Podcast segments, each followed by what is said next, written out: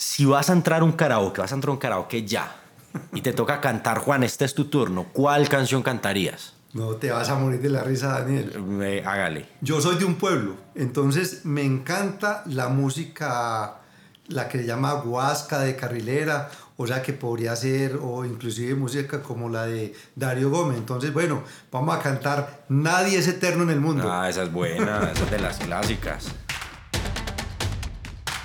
Buenos días, buenas tardes, buenas noches a todos los empresarios y empresarias que nos están escuchando en este momento. Bienvenidos a un capítulo más, un capítulo muy especial con Juan Carlos Yepes.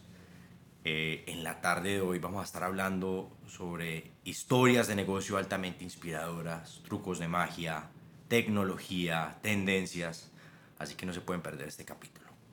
Les recuerdo que este capítulo, Crecer con K, es una iniciativa del Círculo Finactiva la cual es el espacio o el servicio financiero, no financiero de Finactiva en el cual ustedes van a poder encontrar entrenamiento y networking, van a encontrar podcasts como este, masterclasses, guías.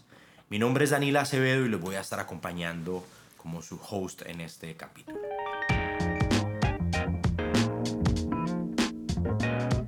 Sin más, Juan Carlos, bienvenido, gracias por estar acá. Eh, para que arranquemos, cuéntanos un poco sobre ti, cuéntanos quién eres, qué haces, qué te apasiona. Muchas gracias Daniel por la invitación y qué bueno poder compartir con tantos empresarios, empresarias, emprendedores que escuchan este podcast de Crecer. Yo soy ante todo un apasionado de la magia, del emprendimiento, de la innovación y de la tecnología. Esas son las cuatro áreas del conocimiento que forman parte de mi día a día y los combino con algo que me fascina definitivamente, que es contar historias. Yo soy un contador de historias, pero no historias cualquiera. De hecho, hay algo que es importante eh, decir acá, y es que yo me retiré de los medios de comunicación convencionales. Yo antes trabajaba en noticieros, trabajaba en periódicos, trabajé en revistas, pero no me gustó mucho esa filosofía de que si, es, si, si no es si es una buena noticia o no es una noticia. Entonces yo dije, no, mm. yo quiero de verdad contar información que tenga unos atributos. ¿Qué atributos? Que sea positiva, una información que sea empoderadora, que sea inspiradora, que lleve a la acción, que sea útil. Entonces me, gustó, me gusta mucho desde el punto de vista periodístico dar más formación que información. Mm. Entonces que, que cualquier cosa que nosotros hagamos dentro de mi empresa esté contribuyendo al crecimiento y al empoderamiento de los emprendedores de Iberoamérica. Ah, buenísimo. Ahorita fuera de micrófonos estábamos hablando con Juan y yo le decía em, que Juan era una de las primeras personas que a nivel de emprendimiento yo había escuchado. Yo recuerdo por allá mis primeros semestres de universidad, incluso saliendo del colegio. Va a sonar que, que Juan ya es una persona, no, Juan es muy joven todavía, pero él lleva muchísimo tiempo en esto, ahorita nos contará un poco más. Y fue de las primeras personas, me acuerdo por allá en Cosmovisión hace más de 10 años, él hablando sobre estos temas. Eh, entonces es para nosotros y para mí es una experiencia muy bonita poder conversar aquí con él en este momento. Sin más, Juan, ahorita nos mencionabas eh, ese interés por el emprendimiento y la magia. Alguna vez escuchaba yo que el emprendimiento es, ese, es, es lo más similar a lo que nosotros podríamos llamar magia. Es decir, cómo nosotros a través de la imaginación, la creatividad y sobre todo la acción, uno puede cambiar el entorno y uno puede modificar el mundo como uno lo ve. ¿Qué más que eso? Como, es, eso es magia real. Claro que sí. El mago Naúl, que ha sido mi maestro en el tema de, de esta arte, dice que la magia no es el arte de transformar cosas o de transformar objetos, sino que es el arte de transformar vidas. Y yo creo que eso es lo que estamos haciendo también desde la comunicación, cuando uno hace un taller, cuando escribe un libro, cuando es una entrevista, realmente lo que estamos buscando es que ese contenido que se entrega a partir de esos mensajeros sea un contenido que se pueda aplicar posteriormente en ese mundo empresarial y que lleve a generar cambios significativos en, el, en los paradigmas que estamos manejando. Por eso nos gusta muchísimo el tema de inspirar para la acción. Entonces dice, bueno, la inspiración es importante, pero yo no me puedo quedar acumulando conocimientos o acumulando información, sino que el verdadero poder está en la acción. Mm. Y a raíz de un trabajo de marca que hicimos el año pasado, donde estructuramos muy bien la marca Negocios en tu Mundo, ahí resultó un apellido para ese eslogan, porque era inspiración para la acción. Y dijimos, bueno, pero no queremos cualquier tipo de acción, queremos que sea una acción consciente. Eso es elevarle un nivel mucho mayor y es que estos emprendedores, estos empresarios van a ser mucho más felices y mucho más exitosos cuando elevan sus niveles de conciencia, porque cuando uno eleva su nivel de conciencia, empieza a superar temas del ego, empieza a darse cuenta del papel tan importante que cumple dentro del planeta y de cómo cada empresa es un factor de cumplimiento de los sueños propios, pero también de una cantidad de gente, que es una forma de impactar a mi, a mi comunidad, a mi barrio, a mi ciudad, a mi país, a mi región. Mm. Entonces ahí es donde nos encontramos emprendedores conscientes que definitivamente están aportando a la transformación positiva de la vida de muchas personas. Increíble. Ahorita hablabas del, canal Negocios en tu Mundo. ¿Cómo lo encontramos en, en YouTube, Juan? Exactamente, es negocio en tu mundo, se puede digitar completo o eh, con el slash negocios en TM. Ok. En TM del tu mundo. Buenísimo. Juan, y cuéntanos un poco cómo empieza ese camino en temas de, de emprendimiento. Bueno, yo tengo que contar que eh, yo te decía que yo venía del mundo del periodismo. Yo escribía para el colombiano y desde el colombiano para otros medios que eran de la misma casa periodística como La República y Colprensa. Entonces escribía todo el tiempo temas económicos y eso me llevó a, a sintonizarme muchísimo con el tema empresarial y de los negocios. Y empecé a ver que definitivamente el camino del emprendimiento es un camino que lleva al fortalecimiento de la vida, de la calidad de vida de muchas personas. O sea, que el emprendimiento es una herramienta que permite fortalecer economías no solo familiares, sino de una ciudad, de un departamento, de un país, que es una forma de disminuir las brechas sociales. Mm. Que cuando hay una persona que es emprendedora y que a su vez está generando empleo, pues está permitiendo que unas familias vivan bien, eduquen a sus hijos y posiblemente creen otras empresas. Entonces se crearían como unos círculos virtuosos bastante interesantes. Increíble. Ahorita, ahorita hablabas de... O sea, finalmente se crean diferentes caminos. Cada emprendimiento es una historia completamente diferente, pero seguro no encontrando patrones. Eh, tú tienes, Juan, y ahorita nos contarás un poco sobre los libros de historias de negocio altamente inspiradoras, pero en, todo ese recorrido de escuchar a decenas o quizás cientos de empresarios, ¿qué factor en común has encontrado de esas, de esas historias altamente inspiradoras? Sí, yo creo que hay varios... Ah, ahí si me disculpas, Juan, yo creo que empecemos desde el principio para vos, ¿qué es una historia altamente inspiradora? Y luego contanos ese factor que vos ves que se repite. Bueno, yo creo que eh, lo primero es que una historia inspiradora es un tema que lo hemos analizado porque uno dice que inspiración es algo como muy etéreo. Entonces decimos, bueno, ¿cómo materializarlo en alguien? O sea, ¿cómo sería esa persona que realmente es inspiradora? Yo pienso que ese inspirador es alguien que tiene principios, tiene valores, tiene conciencia social, tiene conciencia de la responsabilidad que tiene como empresario y sabe que no solamente lo que hace lo hace por un, por un bienestar económico, personal o familiar, sino que está irrigando riqueza social a otras esferas, que tiene buenas prácticas, que sabe reconocer sus errores, que es responsable. Entonces cuando uno encuentra a una persona que tiene todos esos atributos, eh, no es que sea perfecto, pero sí que está como en un permanente camino de mejoramiento continuo, yo digo, hombre, qué rico. Y la verdad es que hay muchos emprendedores que están en ese camino y se los encuentra uno y hay en, en las ciudades, en, los, eh, en las veredas de los municipios, en áreas rurales, por todo lado hay gente muy buena haciendo patria, construyendo patria a partir de, de una actividad. En estos días conocí, por ejemplo, una, una, una pareja de Concordia, está en una vereda a 10 minutos de Concordia.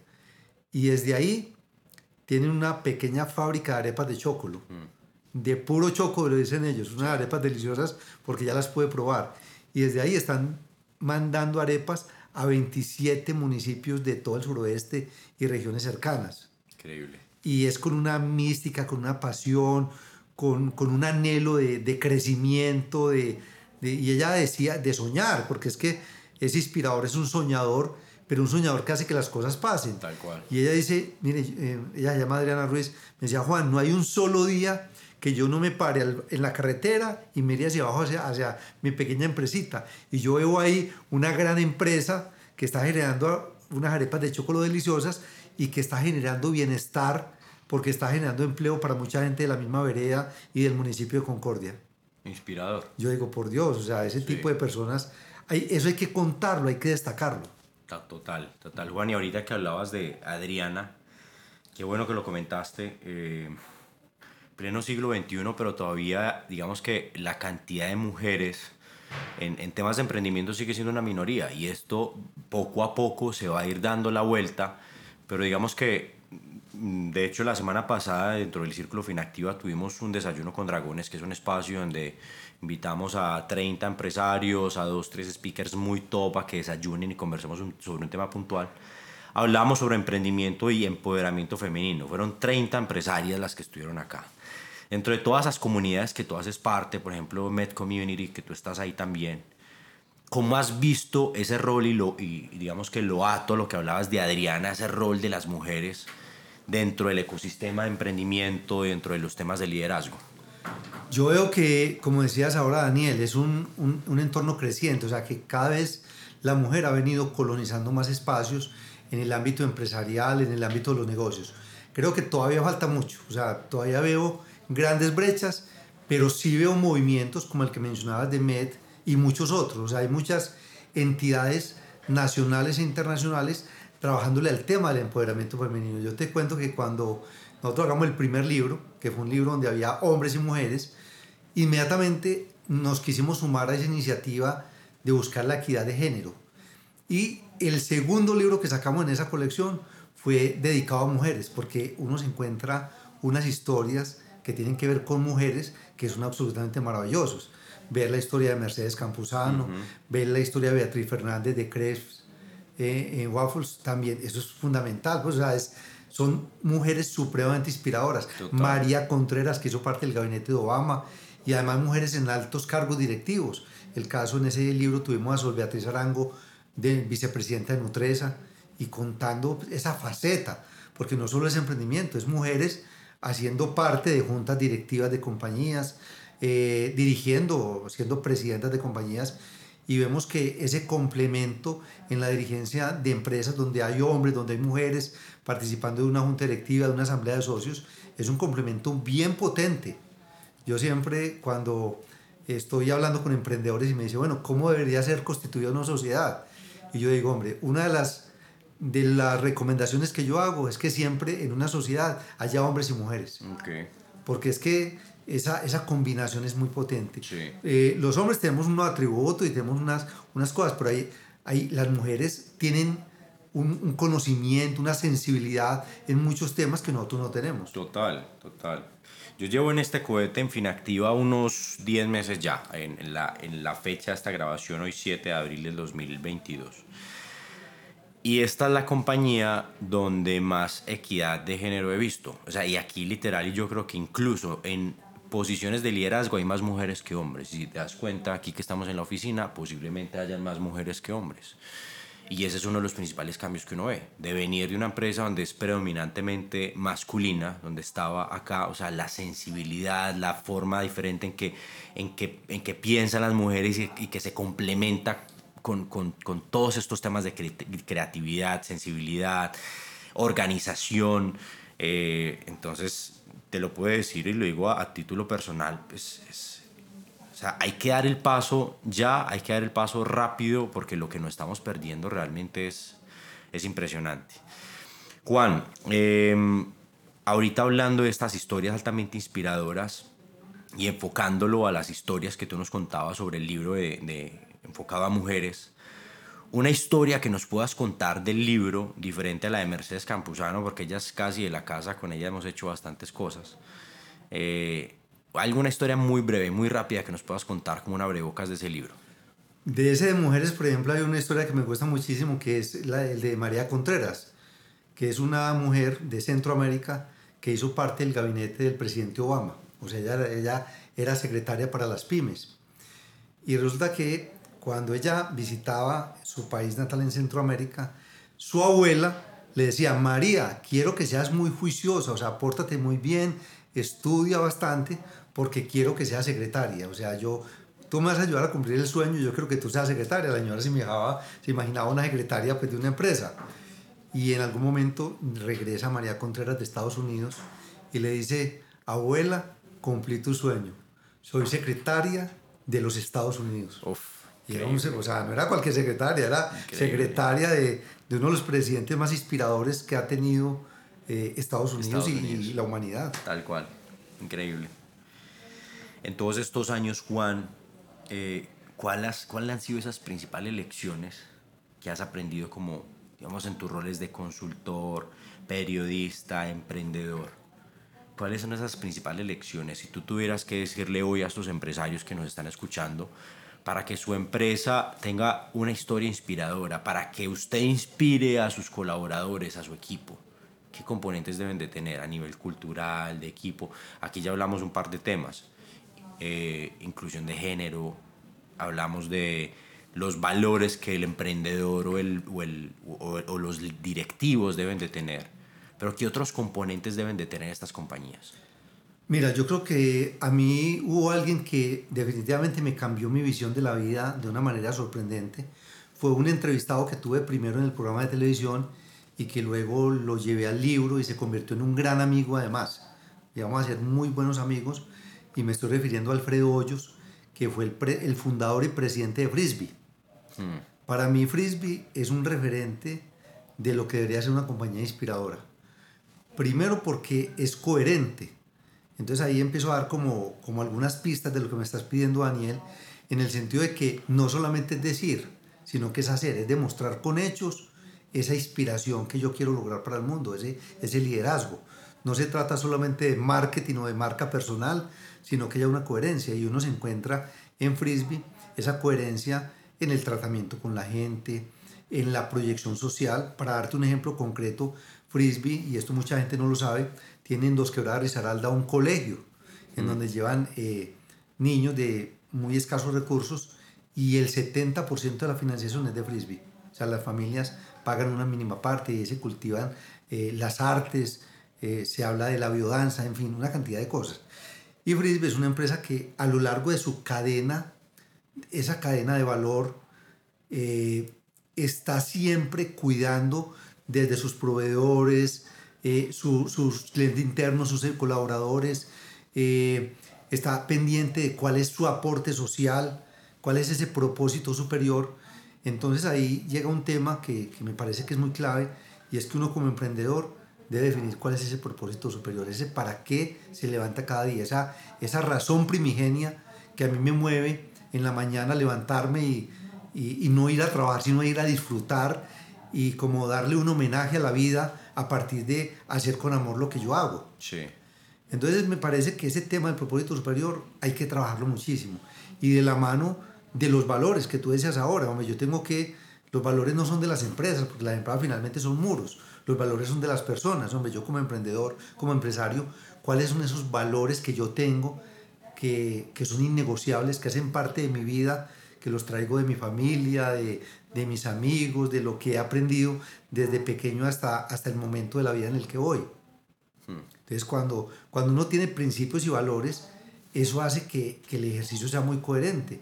Y te lo voy a explicar con un ejemplo como para no quedarnos en el terreno de las palabras que son etéreas. Eh, mi papá, por ejemplo, era una persona muy honrada.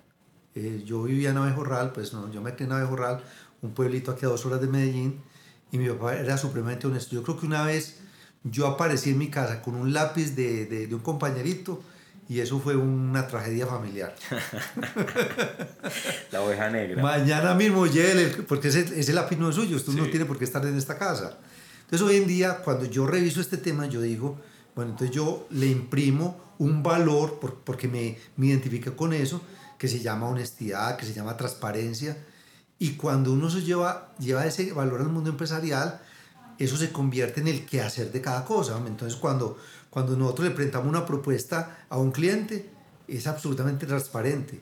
¿Qué quiere decir? Le contamos lo que se logra y lo que no se logra. O cuando temas de precios o en el tema de marketing que hagamos es siempre mostrando las cosas como son. Entonces ese tema me parece que es muy importante, el tema de los valores. El otro valor que es muy clave hoy es saber que estamos en un entorno buca, ¿cierto? Que es de volatilidad, de ambigüedad, de caos y de incertidumbre. Y en ese entorno buca, hoy en día necesitamos empresarios que sepan moverse en medio de la incertidumbre, o sea, que encuentren en esa volatilidad y en esa incertidumbre un amigo. Hoy en día, cuando estamos grabando este episodio, hay mucho ruido exterior. Se habla de una, eh, de una guerra entre Ucrania y, y Rusia que, se podría proyectarse a otras regiones del mundo. Y hay muchos emprendedores que en medio de esa situación tan dolorosa, porque es muy dolorosa y muy trágica, están mirando cómo aportar en la solución. Y dentro de ese aportar a la solución están fortaleciendo sus propios emprendimientos. Entonces hoy se necesitan emprendedores y empresarios que estén muy atentos a leer el mundo, a saber qué está pasando y cómo yo como empresario de lo que yo hago puedo contribuir positivamente a ese entorno. ¿Yo cómo puedo hacer magia? Realmente? Claro, cómo, cómo yo estoy haciendo magia y dentro de esa magia, cómo estoy impactando a otros. Entonces, ese sería otro de los atributos. Otro tema importante es hacer, o sea, es hacer eh, el poder de la acción, el poder de, de empezar y el poder de la innovación. Hoy en día es imprescindible tener el ADN de la innovación, no solo en la cabeza de los directivos de la compañía, sino que tiene que ser algo que sea transversal a todos los procesos. Anteriormente era un área de innovación, ¿no? Ya uno puede tener un área de innovación, pero la innovación tiene que estar es en procesos que vayan por toda la compañía. Porque hoy en día eh, estamos en, un, en, un, en, una situación en donde ya casi que todos, pues digamos, son unos estándares de calidad muy altos en todos los productos. Entonces hay un reto muy fuerte y se trata no de generar innovación solamente en el producto, sino que hay muchas clases de innovación. Y, todo, y ya digamos que en los niveles tan altos que tenemos de innovación, hacer innovaciones que sean muy disruptivas puede que no, no sea tan fácil. Pero la innovación tiene que ser ese arte de cada día levantarse uno con amor, hacer las cosas de una manera eh, distinta, diferente, cómo voy a impresionar, cómo voy a impactar a ese usuario de mis productos, de mis servicios, cómo les voy a generar experiencias que sean altamente memorables. Entonces ahí viene otra de las claves eh, y es estar absolutamente centrados en el cliente. O sea, viendo ese cliente, de hecho nosotros, por ejemplo, no, pues aquí porque estamos en un podcast, pero nosotros en la empresa no tenemos clientes. Tenemos co-constructores. Co-constructores. Co-constructores. Entonces nosotros con ellos construimos y construimos realidades, construimos patria, construimos procesos. Puede que el, el pretexto sea una asesoría, un capítulo de un libro, una entrevista en un programa de televisión, una sección en lo que sea, pero realmente estamos co-construyendo. Entonces es muy importante que nosotros como empresarios, emprendedores, veamos, no veamos clientes, sino que veamos seres humanos. Increíble. Y que yo diga, yo me encuentro una persona, no un cliente, sino una persona que está, está en un estado A, y mediante mi proceso y mi acompañamiento o mi producto o mi servicio, yo lo voy a llevar de ese estado A a un estado B en el que él va a ser más feliz, más pleno, más productivo. Más consciente, más capaz, total. Entonces realmente estamos, estamos es infiriendo y estamos teniendo injerencia sobre las personas. Una vez, Daniel, yo les dije a la gente de mi equipo, ¿ustedes cuáles consideran que sean, díganme, cuáles pueden ser nuestros principales competidores? Entonces alguien me decía, no, que entonces mencionaban empresas que hacían temas de contenidos o temas de marketing o temas de comunicación y relaciones públicas. Y yo dije, no, yo creo que también uno de nuestros grandes competidores es Disney. Y ¿cómo, ¿Cómo así que Disney? Sí, claro. Porque es que finalmente lo que nosotros queremos es hacer felices a otras personas. Increíble. Entonces, cuando uno tiene ese propósito superior claro de cómo llevamos felicidad, cómo llevamos transformación positiva, ya no importa el formato, porque es que el formato puede desaparecer. Nosotros hoy, estamos en un programa de televisión en donde la televisión de pronto está decayendo. Entonces el formato no importa, el, formato puede cambiar luego, puede que sea caricaturas, storytelling, eh, una serie en Netflix, lo que sea, pero el propósito permanece, que es cómo yo puedo transformar y hacer felices a otras personas. Buenísimo. Juan, vamos a ver si qué tanto conoces tú a Finactiva. Estaba mirando aquí alrededor en las paredes porque normalmente esa palabra resalta mucho, no está aquí puntualmente, pero no sé si sabes cuál es el propósito superior de Finactiva. Uy, Daniel, me corchaste.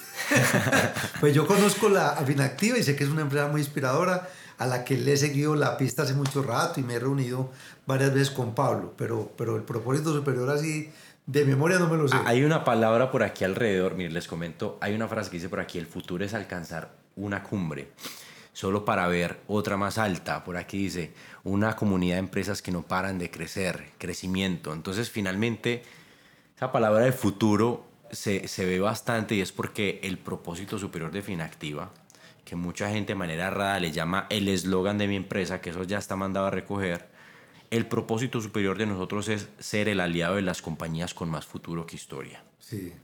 Entonces, eso lo tenemos inculcado desde el equipo de crédito, servicio, crecimiento. El equipo de tecnología sabe que está colocando código porque ese código va a ayudar a las compañías con más futuro que historia. Sabes que no tienen tanta trazabilidad, las que no tienen acceso a servicios financieros. Entonces, te contaba esto para contarte a ti a la comunidad y reforzarlo cuál es el propósito superior nuestro. Y para preguntarte, para ti Juan, ¿qué es? Y esta es nuestra pregunta insignia en este podcast para ir cerrando. Para ti, ¿qué es una compañía con más futuro que historia? A ver, yo creo que es una compañía que tiene un nivel de conciencia muy alto y que está haciendo que las cosas pasen. Quiere decir que es una compañía que no está siendo víctima de las circunstancias, sino que en medio de cualquier circunstancia que le pueda suceder, él está tomando ventaja. Y te lo voy a explicar con una historia que me pasó muy breve. Un día a las 8 de la mañana saludo a un empresario en Itagüí y el hombre estaba con la lágrima que le caía, o sea... De la alegría. Una, no, no, no, triste, acongojado, todo. Y le dije, hombre, ¿qué te pasa? Me dijo, no, Juan, el dólar, ¿viste cómo está? Está altísimo. Me tiene súper aporreado el tema del dólar. Y yo salí de ahí, pues, bueno, listo, está ahí en el dólar, lo tiene como destrozado. Luego a las 3 de la tarde me encuentro con otro empresario, muy inspirador él, lo saludo, el tipo le brillaban los ojos, yo digo, este está feliz, algo le está pasando, y le contame pues. Y me dice, ¿y qué te pasó? Y me dice, el dólar. El dólar. le ¿cómo así que el dólar? Y me dice, no, es que no viste el precio del dólar. Acabamos de, estoy, estaba terminando la junta directiva porque vamos a abrir unos puntos en Panamá. Es que Panamá queda aquí a 45 minutos. Entonces vamos a abrir unos puntos y es facturación en dólares y, y el producto ya vimos que tiene una acogida, es un producto muy universal. Entonces yo decía, mira, eh, o sea, eso, eso significa que los hechos son neutrales. O sea, el hecho es neutral. Y los hechos simplemente favorecen a unos y desfavorecen a otros. El dolor de cabeza es muy maluco para el que lo padece, pero es una bendición para el farmacéutico, para el farmacéutico que le está vendiendo el, el, el Advil o, o el acetaminofén. Entonces aquí hay que mirar que nosotros como emprendedores tengamos esa mirada en el futuro, desde el presente haciendo que las cosas pasen. O sea, en el aquí y en el ahora. ¿Qué estoy haciendo yo? Ser atento a cuál es mi toma de decisiones, analizar mi entorno, ser capaces de maniobrar en un entorno difícil y que es cambiante todo el tiempo. Entonces ahí es donde yo digo, estamos construyendo futuro todo el tiempo, pero hay que hacer que pase. Yo lamentablemente veo también, así como veo muchos empresarios inspiradores, también veo muchos emprendedores que padecen el emprendimiento que están haciendo. O sea, que no lo disfrutan, sino que se les convierte en un tormento en el día a día. Y eso hay que cambiarlo rápidamente. Total. Muchas veces eso tiene que ver con equivocarse a la hora de emprender. Entonces yo ahí digo, hombre, y nunca es tarde para no tomar decisiones. Si yo veo que emprendí en lo que no era, yo digo, a ver, ¿qué, qué sí puede ser? A ver, yo le doy, una, le doy una vuelta a partir de mis habilidades, a partir de mis destrezas. ¿Cuáles son esos dones que mi Dios me dio? En qué soy muy bueno, que además la gente me lo, me lo alaba. Y yo como, con todo ese talento que tengo, como encuadro dentro de un emprendimiento. Eh, y ahí aplica analizar temas de el mercado que están necesitando, pero no solamente por temas de oportunidad, sino que yo tenga una conexión con eso. Cuando yo conecto mi propia historia de vida, mi propia historia personal, con lo que hago, golazo, wow. Y te lo voy a dar con otro ejemplo. Yo, por ejemplo, te decía que soy un apasionado de la magia. Yo desde que tenía 8 o 10 años en Abejorral, yo empecé a hacer juegos de magia. Y, y estudiaba por mi cuenta y, y, buscaba libros en la biblioteca para hacer juegos de magia porque me gustaba mucho de ese tema. Ya ahora que estoy emprendiendo, yo digo, bueno, ¿cómo le meto magia a todo lo que hago en el día a día? Y he encontrado fórmulas. Bueno, por ejemplo, cuando dicto un taller en cualquier país del mundo, lo hago con magia. O sea, lo hago con experiencias mágicas y eso es, un, es muy potente. Entonces, ¿qué estoy haciendo? Trayendo una actividad tradicional, como es hacer un taller, le estoy trayendo un diferenciador, pero que tiene que ver con mi propia historia de vida. Increíble. Juan, eh, además de leer los libros de historia de negocio altamente inspiradoras, ¿qué otro libro le recomiendas a la comunidad? Uy, es que hay muchos. Uno, un solo libro. Bueno, hay, hay, hay, un autor que a mí me ha gustado muchísimo eh, a lo largo de, de, la historia y lo, de verdad que me he leído varios libros de él y para mí han sido muy importantes, sobre todo porque me han ayudado a moldear la mentalidad. O sea, yo pienso que eh, si me ponen a escoger entre inteligencia y mentalidad, yo prefiero ser, tener más mentalidad que ser inteligente. Okay. Eh, entonces, y por eso hay que cultivar e, ese tema de cómo yo, de hecho, me, me fue uno de los padres, digamos, eh, precursores de la programación neurolingüística. Y me estoy refiriendo a los libros de, de Anthony Robbins. Entonces, si me pones a escoger un libro, podría ser Poder sin Límites. Buenísimo, recomendado. Juan, Juan, no, no, no. Juan, pregunta random, pregunta random. ¿Cuál, si vas a entrar a un karaoke, vas a entrar a un karaoke ya, y te toca cantar, Juan, este es tu turno, ¿cuál canción cantarías? No te vas a morir de la risa, Daniel. Eh, hágale. Yo soy de un pueblo, entonces me encanta la música, la que se llama guasca de carrilera, o sea que podría ser, o inclusive música como la de Dario Gómez. Entonces, bueno, vamos a cantar Nadie es eterno en el mundo. Ah, esa es buena, esa es de las clásicas. Pues nada, Juan, por aquí vamos cerrando este, este capítulo impresionante, donde hablamos de historias altamente inspiradoras, historias de negocio altamente inspiradoras cómo el emprendimiento es lo más cercano a la magia, con ese poder de, modificar realidades. Y, y, nada, Juan, básicamente cuéntanos aquí para cerrar cómo te podemos encontrar en redes sociales, cómo encontramos el canal nuevamente para repetir sobre la audiencia. Claro que sí, mira, estamos eh, en las redes mías personales, en todas me encuentro como Juan Carlos Y, eh, con Juan Carlos y luego la Y de Yepes, eh, y en las del programa de televisión, y en los contenidos que hacemos está como negocios en TM, en TM, las dos letras de negocios en tu mundo, la abreviatura. Agradecerles a todos ustedes que nos han acompañado hasta este punto. Esperamos que hayan disfrutado esta conversación tanto como lo hice yo y como seguro también lo disfrutó Juan y agradecer a Juan por, por estar aquí con nosotros. Juan, muchas gracias. Daniel, muchísimas gracias para ti y qué bueno saber que, que existe este espacio eh, y bueno, y a toda la gente del equipo de Finactiva y por supuesto a la gente que nos escucha en diferentes ciudades y países.